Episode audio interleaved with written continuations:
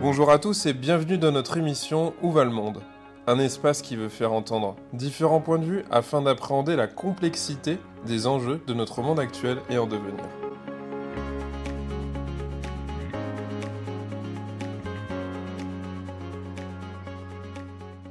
Marc Thébault, bonjour. Bonjour. Alors pour Où va le monde aujourd'hui, on se retrouve en Normandie, à Caen, euh, sous un soleil euh, de plomb. Radieux. Radieux. radieux. Euh, Aujourd'hui, on va parler un peu politique, communication, marketing. Pour commencer, je vais vous proposer de, bah, de vous présenter à nous. Alors rapidement, euh, parce que j'ai atteint un âge où j'aurais beaucoup de choses à dire sur mon parcours, mais en gros j'ai fait, j'ai démarré un début de carrière plutôt dans le monde de l'éducation populaire et de la communication sociale. J'ai bifurqué ensuite vers la communication en agence et je suis passé du prestataire à l'annonceur en collectivité locale. Et j'ai donc intégré euh, la direction de la communication de la ville d'Issy-les-Moulineaux en 90. Euh, j'y suis resté euh, 8 ans. Ensuite, euh, l'envie très parisienne de s'affranchir de, des angoisses de la vie parisienne, justement, surtout quand on a des jeunes enfants. donc, découvrir la province il se trouve que le hasard des recrutements a fait que je suis arrivé à Saint-Étienne, donc j'ai été dire comme de la ville de Saint-Étienne euh, jusqu'en 2003. 2003-2004, je suis passé à Saint-Étienne Métropole, où j'ai lancé une mission euh, plutôt dédiée au marketing territorial et, à l'attractivité. Là encore, envie de changer, besoin de changer. Euh, et là encore, le hasard des annonces fait que je vois une annonce ici à Caen, du côté de l'intercommunalité, donc à l'époque communauté d'agglomération, qui répond au joli nom de Caen-la-Mer. Euh, moi, la structure intercommunale m'intéressait parce que j'ai le sentiment que c'est le sens de l'histoire. Les intercommunalités, c'est vraiment une structure qui prend de plus en plus d'importance et qui est euh, essentielle dans aujourd'hui euh, la gestion même du quotidien des habitants avec des défauts aussi, mais bref, c'est pas le sujet. et puis 2016, un nouveau président qui avait repéré que c'était une préoccupation que j'avais euh, quelque part euh, chez moi, ces questions d'attractivité, qui me demandent de réfléchir à une politique d'attractivité pour le territoire de, Camp-la-Mer. Donc je mène de front 2016-2017 la DIRCOM et, la préfiguration de cette mission, et ça débouche sur la création d'une mission 2018. Je prends la direction de cette mission avec un, un collaborateur, et pendant quatre ans, j'ai géré l'attractivité de, de Camp-la-Mer. Voilà, je suis retraité depuis 2022 et histoire de ne pas perdre euh, un peu de neurones euh, et puis de ne pas être que centré sur mes balades avec mes chiens sur la plage, euh, j'ai une petite activité d'enseignant, de, consultant sur les questions de com public et notamment d'attractivité territoriale. Voilà en quelques mots. En quelques mots. Vous, nous disiez quelque chose qui m'a interpellé, je trouvé intéressant. Euh, l'intercommunauté, c'est le sens de l'histoire. Je trouvais pas mal. Ça, veut dire quoi pour vous? Bah, Pour moi, ça veut dire. Euh, alors, il y a des défauts structurels, et on ne va pas faire un cours de, droit public, mais il y a. Euh, même si aujourd'hui les conseillers communautaires sont élus au même temps que les conseillers municipaux. Mais je pense qu'aucun Français n'a repéré qu'il y avait deux listes sur son bulletin aux élections municipales. Mais normalement, il y a deux listes. Il y a la liste pour laquelle il vote au municipal, et il y a à côté la liste, qui est un extrait de la première, de ceux qui iront siéger à l'Interco si cette liste euh, est élue. Mais le président, lui, n'est pas élu au suffrage universel. Et donc, on est, euh, il y a parfois une vision un peu comme l'Europe, hein, de technocrates qui, quelque part, loin de l'endroit où vont s'appliquer les décisions, vont gérer en allant au-delà de la souveraineté de chaque commune, euh, vont gérer, malgré les, donc les maires, euh, la vie quotidienne des habitants. Ça, c'est le côté négatif. Le côté positif, c'est que c'est une structure qui est souvent, euh, je ne vais pas dire apolitique, mais en, tous les cas où les barrières militantes classiques euh, s'effacent. Ça ne veut pas dire que tout le monde est d'accord. Mais ça veut dire que s'il y a des désaccords, souvent, ce n'est pas une question d'appartenance à un parti, c'est une question de point de vue sur le projet en question. On est centré sur du concret, c'est ça que vous voulez on dire On est vraiment centré sur du concret, sur du concret, et de temps en temps, on entend passer l'ange de l'intérêt général au milieu du conseil communautaire, et c'est assez reposant. C'est joliment dit. Ouais, ouais, ouais, mais c'est assez reposant euh, face à parfois des conseils municipaux qui peuvent être des jeux de posture assez caricaturaux, qui est pour la majorité, qui est contre l'opposition, et euh, ça se bagarre comme on peut le voir à l'Assemblée nationale. Là, c'est réduit, il y a un petit conseil municipal. Les conseils communautaires, en général, sont beaucoup plus consensuels. Beaucoup de décisions sont prises à l'unanimité, ou en tous les cas avec une très forte majorité. Et puis, euh, c'est une structure de projet qui, qui mène et qui a entre les mains l'avenir des territoires. Souvent, évidemment, ça c'est une compétence obligatoire autour du développement économique, mais aussi l'enseignement supérieur, pourquoi pas de la santé, etc., etc. Et qui, dans le même temps, gère souvent le quotidien des habitants la compétence que toutes les intercos gèrent en général, c'est par exemple la collecte des déchets. Mhm. Mhm. Est-ce que vous pourriez nous, expliquer en, mots simples, parce que je pense toujours aux auditeurs qui, euh, je me dis, mais euh, finalement, qu'est-ce qu'ils connaissent du sujet? Euh, Peut-être pas grand-chose, donc je me dis que ça pourrait être pas mal de, de, définir, selon votre point de vue, la différence entre la communication et le marketing, et notamment le marketing territorial. Puis j'ai envie de vous dire, tout le monde n'aurait pas la même réponse, donc... Alors, je pense que tout le monde n'aura pas la même réponse. Moi, je crois qu'il faut euh, partir du principe que euh, la communication a été, et on va dire que dans le milieu des collectivités locales, elle a 30-40 ans de professionnalisme, donc il y, a un peu de recul, en même temps c'est quand même assez récent. Euh, c'est souvent une opération qui est vue par le prisme uniquement de la promotion j'ai envie de dire quelque chose, comment je peux le dire, quels sont les outils, les supports que je peux utiliser pour dire quelque chose. Euh, le marketing, lui, euh, et si je m'appuie uniquement sur le marketing euh, même marchand et privé, demande peut-être à un moment donné de faire de la com, mais avant de faire de la com, il y aura tout un travail préparatoire, des études en amont, et la com ne sera que la conséquence de toutes les études marketing. Euh. L'expression d'une réflexion et d'un travail euh, stratégique en amont, c'est ça? Absolument.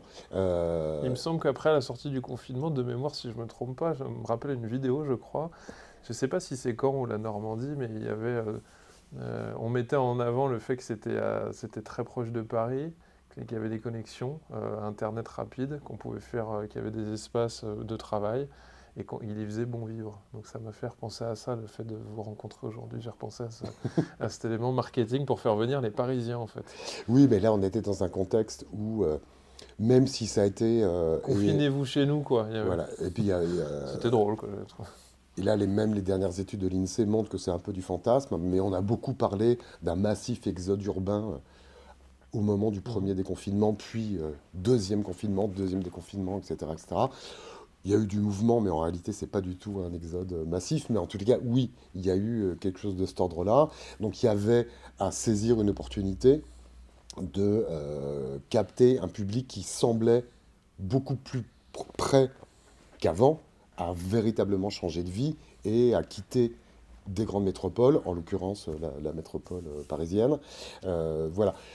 Est-ce qu'on était dans du marketing ou est-ce qu'on était dans de la com? On était un peu dans du marketing dans le sens où on va dire qu'il y a eu une étude de marché, il y a eu une identification de cibles et il y a eu la définition de moyens pour atteindre ces cibles avec des arguments adaptés aux attentes et aux besoins des cibles. Et puis évidemment, euh, derrière, euh, il y a de la com. tout, ça pour dire qu'en général, en tous les cas dans les collectivités, le côté marketing euh, est un peu oublié. On est en général plutôt dans des actions de promotion. Et on a un peu oublié de faire les études en amont, on a un peu oublié de, se positionner. Mais est-ce que vous n'êtes pas en train de, dire justement, euh, enfin, avoir un, intérêt pour le marketing, c'est avoir une action quand même plus sérieuse, plus raisonnée, plus réfléchie, plus de fond, plus stratégique, et que la communication finalement c'est aussi répondre dans l'instant? Est-ce que c'est ça que vous voulez dire il y a un peu de ça. Euh, la com, ça peut être un peu l'écume euh, des, choses par moment. Euh, après, il y a évidemment une double manière d'entendre les mots. quand on parle de marketing en politique, ça peut avoir un volet assez négatif.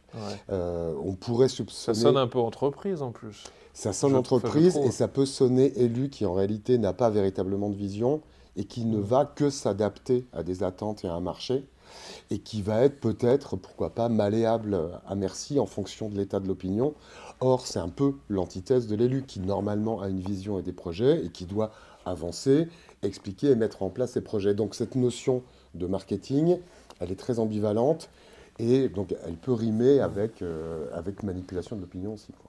Je, me suis posé la question d'à partir de quand le, moyen, la communication et le but, qui serait l'action politique, ont possiblement été confondus, puisque euh, il y a deux constats qui sont à peu près partagés, même si ça peut faire café du commerce, on l'entend quand même euh, un peu partout, et je pense que il y, a, a un constat partagé. Il est difficile d'imaginer euh, des politiques faire des projets sur les 10, 15, 20, 30 ans à venir. On est plutôt sur le temps d'une élection. Il y a cet élément-là. Et puis, euh, il, me semble que euh, les, nouveaux élus arrivés n'ont pas forcément une connaissance approfondie de ce qu'est la politique et qu'on finalement, pour certains, c'est le buzz médiatique euh, qui les fait connaître. Donc voilà, moi je voulais savoir quel était votre avis par rapport à ça. Euh, à partir de quand le, moyen et le but ont possiblement été confondus? Est-ce qu'il y a une époque, il y a une période où on a commencé à, se retrouver dans ce flou? Oui, c'est difficile à dater, hein, même au carbone 14, parce que euh, on va dire il y a un acte assez fondateur. Ça, de, de, mon point de vue, en tous les cas, il y a un écrit qui est un livre publié en 1928 euh, propaganda de, l'américain Edouard Bernays. Edouard Bernays était un publicitaire qui faisait partie de la commission CREL, commission publique d'information créée en 1917 aux États-Unis. Psychologue en plus? Ah, je, ne sais plus son CV, hein. mais c'est bien possible. Euh, donc il était dans cette commission et la mission de cette commission était de préparer l'opinion publique américaine à l'entrée en guerre des États-Unis opinion publique défavorable à l'entrée en guerre des États-Unis. Donc cette commission a mis en place euh, des, tas de choses, des tas d'outils. Ce que tout le monde a en tête, et on oublie que ça vient de là, c'est la fameuse euh, affiche de l'oncle Sam qui vous attend, qui a mhm. besoin de vous. et donc Édouard Bernays a théorisé tout ça à travers cet ouvrage. Donc c'est un peu ça qui a posé, qui a posé les socles de comment régir l'opinion publique en démocratie en tous les cas, euh, puisqu'en dictature, ils n'en ont peut-être pas besoin, parce qu'il suffit de faire, de faire descendre l'armée dans la rue. Euh. Comment orienter les choix alimentaires aussi Alors certainement aussi. Boire du lait, boire des produits laitiers, manger plus ou moins de viande, etc. Alors après, est-ce que c'est est -ce c'est facile de, de, trouver une date de bascule? J'en sais rien. En tous les cas, la, bascule s'est faite à partir du moment où on a pensé que la communication pouvait remplacer l'action publique. Que ça pouvait devenir un espèce de palliatif, et qu'en gros, si on était politique un peu bloqué dans notre action et face à une espèce de, de faiblesse ou d'impuissance par rapport à, des sujets, il restait toujours un truc à faire, c'est la communication. Euh, ça coûte rien. Ça alors ça peut coûter un peu, mais en tous les cas, ça peut remplacer l'action. Euh, et cette communication que les médias ont vite surnommé non pas de la communication mais de la com. Donc dans un média, quand on lit, c'est de la com, en général c'est négatif. Si on lit, c'est de la communication, c'est plus positif. C'est travaillé. Mais on, le, lit un peu moins. C'est vrai qu'il y a eu, euh, c'est pas lui forcément qui a lancé ça, mais il a un peu cristallisé les, euh, critiques sous le quinquennat Sarkozy où, euh, avec sa fameuse maîtrise de l'agenda, etc., etc., il y a eu quelque chose qui a mis en avant le fait que cette communication pouvait même polluer la politique, puisqu'on ne parlait plus que de communication, de petites phrases, euh, d'enchaînement d'effets d'annonce, etc., etc., et que derrière, il n'y avait plus de politique, il n'y avait pas d'action publique. Voilà. Et c'est cette, euh, cette chose-là, parfois, on la retrouve aussi dans le local, où euh, il y a un problème sur un territoire, ni une ni deux, le maire va faire une lettre au ministre en question. Cette lettre va être immédiatement... Il la scanne et il la met sur Twitter. Alors, avant, en disant j'ai interpellé. Il faisait une distribution toute boîte aux lettres. C'est fini ça. C'est long et c'est chiant. Non, je pense qu'il y a encore un, peu de tractage. D'accord. Euh, désormais, évidemment, c'est sur euh, Twitter ou sur LinkedIn. Et le sentiment, c'est que ça suffit. Est-ce que le ministre répondra? On ne sait pas.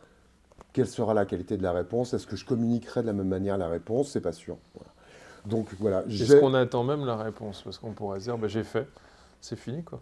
Il peut y avoir, alors évidemment, on pousse le bouchon un peu loin, et, euh, on caricature, et c'est une vision euh, évidemment euh, très partiale des choses, mais il y a un peu de ça. Et le sentiment derrière, c'est que depuis quelque temps, plus personne n'est dupe. Ni euh, les journalistes, évidemment, ni le grand public, euh, notamment en local. Euh, d'ailleurs, quand on regarde, vous savez que le, CEVIPOF, le, Centre de recherche politique de, Sciences Po, publie depuis des années un baromètre analysant les relations de confiance entre les Français et la politique. Bah, ce, baromètre montre qu'il y a une défiance, mais toujours quand même un intérêt pour la politique. Mmh. Donc, euh, ne croyons pas que les Français on reste se Français quand même. Hein. on reste français. Quand on part à l'étranger, on s'en rend compte quand même que. Et puis, euh, bah, vous voyez, il y a des lois qui passent et il y a un peu de monde dans la rue parfois. Oui, parfois. Justement, je me demandais si on pouvait faire encore sereinement de la politique si on n'était pas au point sur l'utilisation des réseaux sociaux, puisque euh, le, plus important parfois, c'est d'avoir fait son tweet euh, ou d'avoir euh, fait son petit passage à BFM TV ou à CNews pour, pour donner son avis et que de ne pas communiquer, c'est être désinvolte et, et, ne pas s'intéresser au débat. Enfin, vous voyez, on, fait la chasse à celui qui n'a rien dit. Et on lui dit, bah alors, ça veut dire que tu es pour ou ça veut dire que tu es contre. Et donc, on doit justifier. On doit régulièrement euh, courir après le train des réseaux sociaux et, hyper communiquer. je me suis dit que, ça, ça pouvait peut-être nous embrouiller en fait. Je, pense que c'est une croyance et que la, réalité est tout autre. Euh, là encore, sans, faire d'analyse politique nationale très pointue, euh, tous les analystes reconnaissent qu'un certain silence du Rassemblement national depuis quelques semaines ça devient une force. Oui, mais oui, c'est là où ça devient une force parce que justement, on communique tellement que si pendant une semaine je ne dis plus rien, alors que je passais mon temps à, investir les médias, ça devient quand même un levier intéressant. Sur, le, sur, sur, les réseaux sociaux, si, si on parle que de, ça, je pense que l'erreur fondamentale, c'est de considérer que c'est juste un support d'information. Euh, les réseaux sociaux, ce n'est pas un support d'information. C'est un support qui doit permettre de créer du lien avec une communauté, d'entretenir ce lien, euh, et un lien si possible de, qualité qui doit être fondé euh, sur de l'authenticité, sur un degré qui reste à définir en politique, mais un peu de transparence. Euh, on ne cache pas forcément tout. et un certain respect de sa communauté. considérer que faire un tweet, c'est faire de la communication, non. C'est faire un acte euh, éventuellement d'information, mais ce n'est pas de la communication. Euh, c'est intéressant d'essayer de se replonger dans... Euh, enfin, en tous les cas, moi, dans mon parcours, j'ai toujours essayé de considérer la communication, même des collectivités, comme devant s'inspirer beaucoup plus du fonctionnement de la communication interpersonnelle que, de la, que des techniques publicitaires ou de réclame.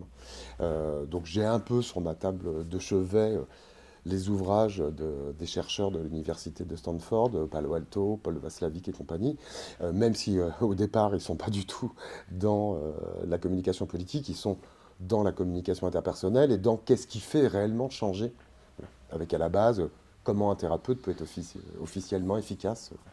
Je vous découvre ça, donc les changements de type 1, les changements de type 2, on ne peut pas ne pas communiquer, etc. Voilà. Et si on prend, donc ils ont posé cinq axiomes qui de la communication. la communication interpersonnelle, et ça marche très très bien dans la communication, même d'un élu ou d'une collectivité par rapport à son public. Et le premier axiome, on ne peut pas ne pas communiquer, mais il se vérifie euh, au quotidien. Croire que ne rien dire, c'est mettre sous le tapis la poussière, ou c'est euh, faire oublier le débat euh, qui enflamme aujourd'hui les réseaux sociaux ou les médias, etc., etc., c'est un non-sens. Et d'ailleurs, la réalité prouve que c'est faux. Euh, et tout ça amène le journaliste d'investigation à cette petite phrase orale ou écrite, et qui doit être un peu sa jouissance, qui est interrogé à ce sujet, monsieur Machin n'a pas souhaité répondre. Ah et tout le monde entend, donc monsieur Machin est coupable. Donc monsieur Machin a des choses à cacher. Donc s'il a des choses à cacher, c'est parce qu'effectivement, il est responsable de la situation, etc. etc. Donc la communication même des collectivités ne doit pas être uniquement je dois parler tout le temps, on a le droit de garder le silence. Mais si on garde le silence, c'est un acte de communication. Il faut donc le considérer comme un acte de communication. C'est une manière de communiquer. Et qui sera interprété en fait. Alors, qui sera interprété C'est bien ça le souci, c'est que ça reste, comme on dit, projectif. C'est que Mais le, suspect, le, boulot des communicants publics n'est pas de faire taire le public. Et ça, pour beaucoup d'élus, il y a encore cette croyance, et là encore une fois de plus. Euh, C'est-à-dire, dites-nous ça, c'est intéressant. Euh, il y a beaucoup d'élus en local en tous les cas, qui pensent qu'une bonne opération de com doit faire taire toutes les résistances qui vont se déclencher. Le problème, c'est que souvent, en tous les cas dans les collectivités, mais sans doute aussi au niveau national, c'est au moment où on communique que des gens vont découvrir un projet. Donc la communication va appuyer sur le bouton Start, soit un bouton Start qui va être plutôt positif parce que ça va déclencher de l'enthousiasme, le projet est considéré comme positif et tout va bien, ou sur le bouton, euh, ou sur l'aspect plus négatif, et ça va déclencher des résistances. Et on sait que la résistance au changement est toujours euh, assez importante, donc voilà. Mais il ne faut pas reprocher à la communication de déclencher ça. Ce qu'on pourra lui reprocher, c'est de ne pas avoir anticipé ça. Donc le boulot de la com, il n'est pas de faire taire, il est d'anticiper les réactions. Et là, on va rejoindre un peu ce qu'on disait avant en marketing. Euh, le boulot de la com, c'est pas juste de faire une campagne de com pour dire regardez, nouveau projet d'aménagement de l'espace public. C'est d'avoir en amont identifié quelles sont les personnes ou les groupes de personnes qui vont être impactés par ce projet, de créer du lien avec eux, de les écouter, de leur donner des infos pourquoi on a ce projet, quelles sont les solutions, et éventuellement d'ouvrir une part de négociation, de concertation, en étant assez clair sur qu'est-ce qui est négociable, qu'est-ce qui n'est pas négociable, etc. Euh, sachant que et là, euh, les exemples récents au niveau national nous montrent que euh, ce qui est négociable doit réellement l'être. Et on ne doit pas juste euh, négocier sur la couleur de la moquette, mais on doit aussi hmm. pouvoir négocier sur des choses. Tout en disant de toute façon c'est rouge ou c'est bleu. Voilà. mais choisissez. choisissez. Enfin voilà, donc tout, ça pour dire que le, travail du communicant et ce que les élus doivent avoir en tête, c'est ça c'est de dire que à partir du moment où je déclenche un projet et que je demande à la communication d'accompagner ce projet, ce projet va déclencher des choses. Donc la responsabilité du professionnel de la com, c'est d'anticiper et de préparer des réponses parce que la com, c'est pas juste un schéma à l'émetteur B, le récepteur, j'envoie un message et basta, j'ai fait mon taf. Vous êtes en train d'introduire la notion de circularité en systémie, de eh ben, savoir que ça tourne. De feedback, évidemment, et que euh, la séquence de communication, elle peut même durer très très longtemps. Enfin, Il y a des villes qui sont embourbées dans des projets qui ont 5 ans, 6 ans, 7 ans, il y a eu des recours, il y a des manifs, etc. Donc ça peut durer très longtemps, et ça peut durer au-delà du mandat. Hein. C'est intéressant parce que vous êtes en train de mettre en valeur euh, des éléments... Euh, qui intéressent beaucoup les psychologues, qui ne sont pas toujours invités finalement à, venir dans, à travailler dans ce champ-là, dans ces débats, euh, mais vous faites appel à, tout de même à, ce corpus théorique, ce qui m'évoque un peu l'arrivée des coachs qui, eux, vont pas paraître trop menaçants, mais les psychologues beaucoup plus.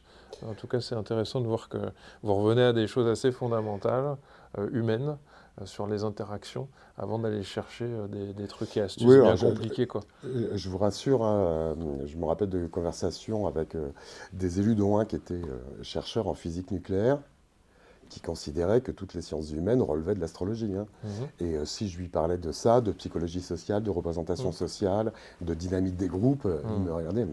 Eh bien, je, pense que vous auriez dû lui demander comment allait son couple. Mais bon, ça, c'est une autre question.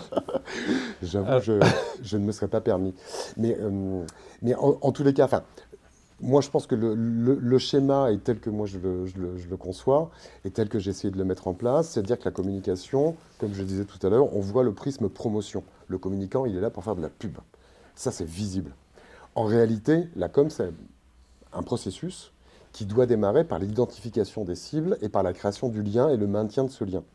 Une fois que j'ai identifié les gens, que j'ai créé du lien avec eux, euh, je peux passer à une phase d'information. Mais je dois leur donner de l'info. Euh, vous savez, il y a cette espèce de maître étalon. Euh, en politique, Madame Michu, est-ce que Madame Michu comprend? Donc certains sont positifs en disant mais Madame Michu elle peut comprendre, d'autres pensent que non, Madame Michu elle comprend rien du tout. Euh, en réalité, ouais, ça dépend. Il y a des mm. sujets où c'est facile à comprendre, d'autres où c'est plus compliqué. Mais en tous les cas, on ne peut pas reprocher à des habitants de ne pas comprendre les enjeux d'un projet si on ne leur a pas expliqué clairement. Donc vous, nous parlez de comment on peut créer des blocages et des résistances inutiles finalement, Absolument. Euh, tout en se disant mais pourquoi les gens ne sont pas contents? Bah, Peut-être parce qu'on n'a pas adapté du tout notre communication et que les choses ont l'air de tomber du ciel, ça me fait penser, et même si je ne vous demande pas votre avis pour pas créer de polémique, mais ça me fait penser à tout ce qu'on dit sur la ville de Paris aussi, où il semblerait qu'il y a beaucoup de projets qui tombent et que ça interroge beaucoup et que la, discussion a du mal à s'ouvrir euh, sur certains projets qui semblent tomber du ciel en fait. Quoi. Donc on, entend bien la dimension stratégique dans ce que vous évoquez. Quoi. Donc la, troisième étape, c'est euh, la concertation. là, suivant les choses, euh, elle sera large, moins large, Mhm. etc. Il peut arriver évidemment derrière une phase de promotion, mais on ne va pas faire la promotion d'un projet qui tombe du ciel, on fait la promotion d'un projet qui a déjà concerné des gens, où il y a eu un échange d'informations, il y a eu de la concertation, et donc on va promouvoir les résultats de ces quatre, enfin de ces trois étapes préalables. Sachant que la phase ultime, évidemment, et là il ne faut pas se le cacher, oui, l'objectif final de la communication, c'est l'influence. Oui, mais on a rendu acteurs durant le processus les personnes plutôt que de leur imposer. C'est aussi ça que j'entends. Absolument. On est dans une co-construction. Surtout au niveau local, où, euh, quelle que soit la taille des villes, euh, on est quand même dans, euh, en bas de chez soi. Donc euh, les gens se sentent absolument concernés. Mhm. Et ils ont certainement, et les usagers, enfin si on prend que le sujet de l'aménagement de l'espace public, l'usager de l'espace public, il sait parfaitement comment lui, euh, il l'utilise. Il connaît aimerait. parfois même mieux que l'élu parce qu'il prend ce rond-point tous les jours. et Oui, mais alors, il y, a- il y a régulièrement sur les réseaux sociaux ces photos d'aménagement, par exemple, d'un chemin Complètement dingue parfois. avec une barrière, avec une barrière, mais il y a un chemin qui mène à cette barrière. Et on voit des traces dans la pelouse. Il y avait, à Paris, il y a eu ça à un moment donné. Il y avait, une- vous ne l'aviez pas vu, il y avait un endroit où il y avait euh, trois panneaux ou quatre panneaux sans interdit en fait. Les voitures arrivaient et on ne pouvait plus sortir en fait. Alors oui, ça, je ne le ça vois avait pas. fait rire tout le monde parce que euh, c'était c'était pas un montage en fait. Mais en tous les cas, le- je ne sais pas si c'est la théorie du chaos, mais la vie est plus forte que tout et l'usage est plus fort que toutes les règles. L'usage est plus fort que voilà. Donc un aménagement public, comment il est déjà utilisé, comment les gens qui l'utilisent déjà aimeraient l'utiliser euh, différemment, mieux, etc., etc. Voilà. Et euh, ensuite derrière, si l'élu fait totalement confiance à ses ingénieurs pour prendre un projet, le projet sera techniquement irréprochable. Il risque d'être un peu hors sol. Mhm. Donc oui, on a besoin d'ingénieurs pour apporter une solution technique, mais cette solution technique, elle doit être adaptée certainement à une vision politique, mais aussi aux usagers. Vous croyez que les gens élisent des personnes ou des projets politiques? Parce que c'est toujours la même question. hein. Est-ce que on, on craque pour une image, pour une communication, pour des idées? Euh, Parfois, on pourrait même se demander à quoi ça sert de faire de la politique, puisque on peut avoir un petit jeune qui fait le buzz et qui, à un moment donné, euh, est adulé et les pourcentages explosent d'intention de vote. Donc, pour vous, ça sert à quelque chose de faire de la politique? Bah, ce qui- Euh, euh, oui, enfin, excusez-moi de, de garder le silence, mais euh, je, je- je cherche les mots. Euh, pour moi, la politique, elle est essentielle. Enfin, il y a un moment donné, si on oublie que la politique, c'est quand même la gestion du bien commun, de l'intérêt commun, de l'intérêt général, J'entends, mais on pourrait ne pas voilà. en faire et quand même avoir un adversaire qui, n'y connaissant rien, nous passe devant, quoi. Oui, alors je suis pas sûr que ça soit vrai à, à moyen. Il peut y avoir des effets à court terme. Je suis pas sûr qu'à long terme, l'effet d'esbrouf remplace le, le- bien fondé. Euh, moi, je, pense que des élus euh, sont toujours utiles et je pense qu'ils sont choisis surtout en local, évidemment, par rapport à leur personnalité, par rapport à ce qu'ils sont, par rapport à leurs connaissances. Mais on voit, euh, il y a des communes où des élus euh, inconnus euh, ont été élus maires. Et certainement qu'ils portaient aussi une vision. Donc je, je suis pas sûr qu'on puisse dire aujourd'hui on oublie les idées, on ne vote que pour des personnes. Euh, voilà, enfin je je suis pas un spécialiste de ce qui s'est passé au municipal à Bordeaux, à Lyon ou autre, Mhm. mais le sentiment c'est quand même des gros éléments de surprise et que ces gens-là sans doute avaient euh, par un aura et un charisme personnel une espèce de comme ça de, de, autour d'eux, mais il y a aussi un choix politique certainement dans l'isoloir qui est euh, changeons radicalement de politique. Mhm. J'entends. En même temps, la vie privée, elle émerge parfois euh, euh, dans, dans le champ public. Je me dis que ça peut aider les élus à se faire euh, connaître. Parfois, c'est aussi un piège. Je me demandais si vous auriez des conseils à donner aux élus concernant leur conduite à tenir face aux médias. Je sais que ça se fera peut-être un peu paternaliste, mais on s'en fiche. Vous Oui, êtes euh, retraité, vous avez quand même le droit de dire deux, trois choses là-dessus. Absolument. Ben, je pense que par rapport aux médias, euh, la première chose à faire, euh, c'est d'oublier le mépris. Ah. On est face à des professionnels de l'information.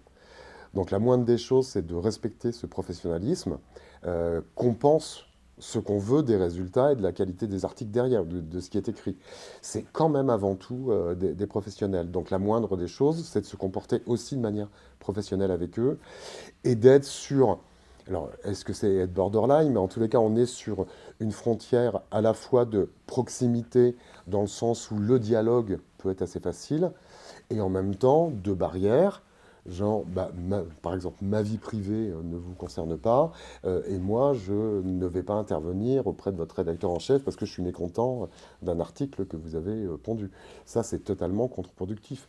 les médias sont pour moi des, éléments essentiels à la démocratie. et là encore, enfin, peut-être que j'ai une vision un peu trop positive, mais je pense que c'est important d'avoir encore cette vision positive des, médias, principalement des médias j'allais dire officielle, parce que la difficulté aujourd'hui, c'est qu'il y a, euh, surgissent évidemment à travers les réseaux sociaux des médias non officiels, mais qui euh, peuvent prendre en termes d'impact euh, un poids très important et qui sont de vrais concurrents aux, médias, aux médias officiels. Enfin bref, donc voilà.